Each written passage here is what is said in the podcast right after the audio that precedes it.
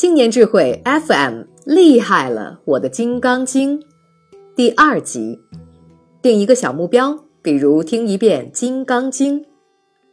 正文开始，干货来袭，小伙伴们快上车吧！老司机带路，小火车要出发啦！两千五百年前，乔达摩悉达多是古印度的释迦族的王子，用现在的话说，他不但是个超级富二代。而且颜值绝对爆表，这可是有大量史书记载过的。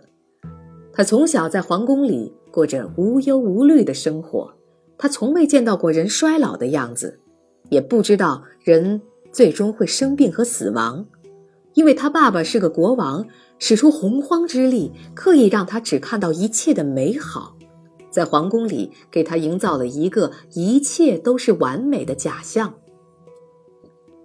直到有一天，他长大了，第一次出宫巡视，看到了病人和老人，还有看到了死人。用现在的话说，就是他彻底蒙圈了。他第一次开始思考，人为什么这么弱弱的活着，而且终究会化成灰烬。人生无常，我们莫名其妙的出生，无可奈何的活着。突如其来的死去，盲目的享受着各种短暂的快乐，他实在想不明白。最终，他决定去荒山野岭，他想静静。静静并不是某个叫静静的女孩，而是想一个人静一静。他毅然脱下华丽的皇冠，放下一切财产，去找一些修行的人，寻求生命的答案。于是。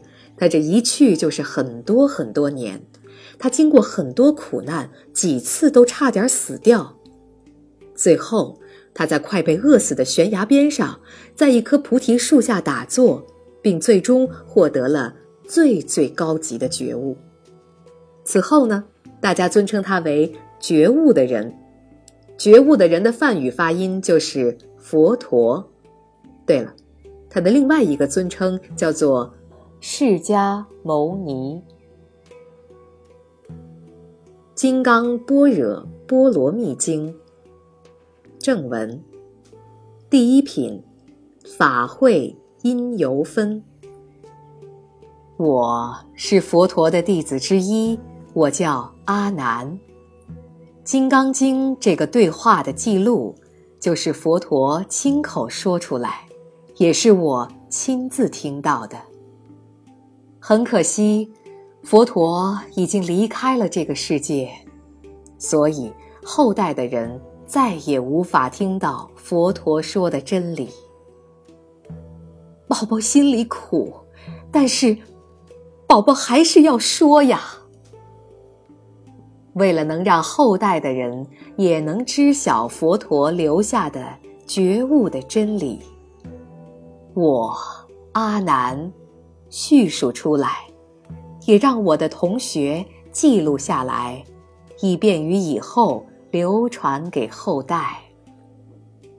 记得，佛陀在讲这部《金刚经》的时候，是在古印度的西北方的舍卫国。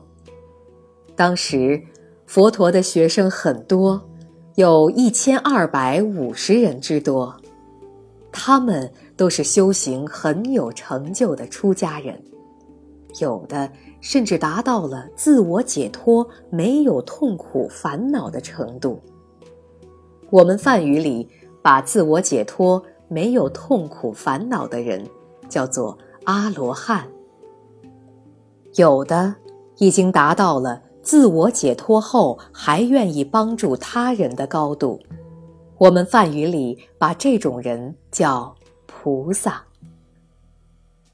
记得那一天，佛陀眼看就到中午了，所以就披上袈裟，拿着盛饭用的器皿到舍卫城里去化缘，然后就回到原来的地方吃化缘得到的食物。吃完了饭，就把袈裟和餐具及一些日常应用的器具收拾好，因为是光脚出门的。这时，他顺便也把脚洗干净，再把座位铺好，坐下来，开始和他的一千二百五十个学生们一起打坐。第二品，善现其请分。那时候，有位德高年长的佛陀弟子，他名叫须菩提。他从人群中站起来，恭恭敬敬地向佛陀行了一个礼，然后问道：“佛陀啊，您是世间少有的觉悟的人。我们都知道，想成为一个菩萨很不容易啊。”感觉身体被掏空啊！所以，您经常关心各位菩萨，您教大家如何修炼自己的内心和行为，也经常叮咛嘱咐各位菩萨，教大家如何启发并感化众生，让世界变得更美好。佛陀啊！少数人获得了觉悟，也解脱了烦恼。他们不管是平凡还是富贵，或是名声显赫，他们都在内心里保持善良。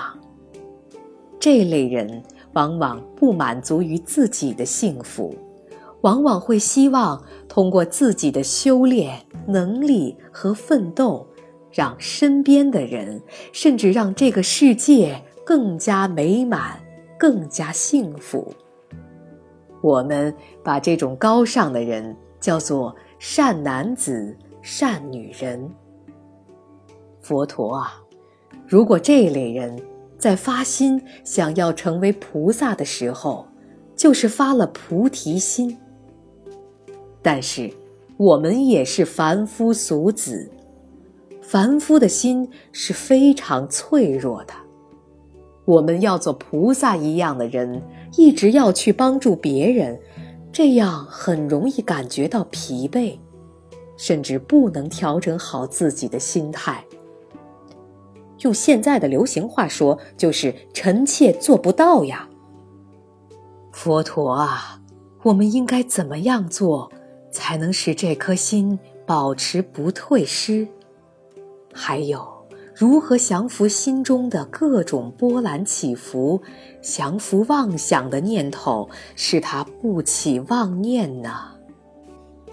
佛陀回答说：“哎呦，不错哦，问得好，问得好，须菩提，如同你刚才所说的，发心修行的善男子、善女人，在发起无上正等正觉的菩提心时。”就与彻底觉悟的人，也就是佛，没有区别了，跟菩萨的发心也没有区别了，所以就应该使这颗菩提心不退转、不丢失。如果有妄想心，应该使他不起心、不动念。须菩提听完佛陀的回答后说。是的，佛陀，我很高兴，希望能听到您继续为我开导开导，解释解释。佛陀告诉须菩提：“各位大菩萨，在修炼自己的内心的过程中，应该依照下面的方法去降服内心的波澜起伏。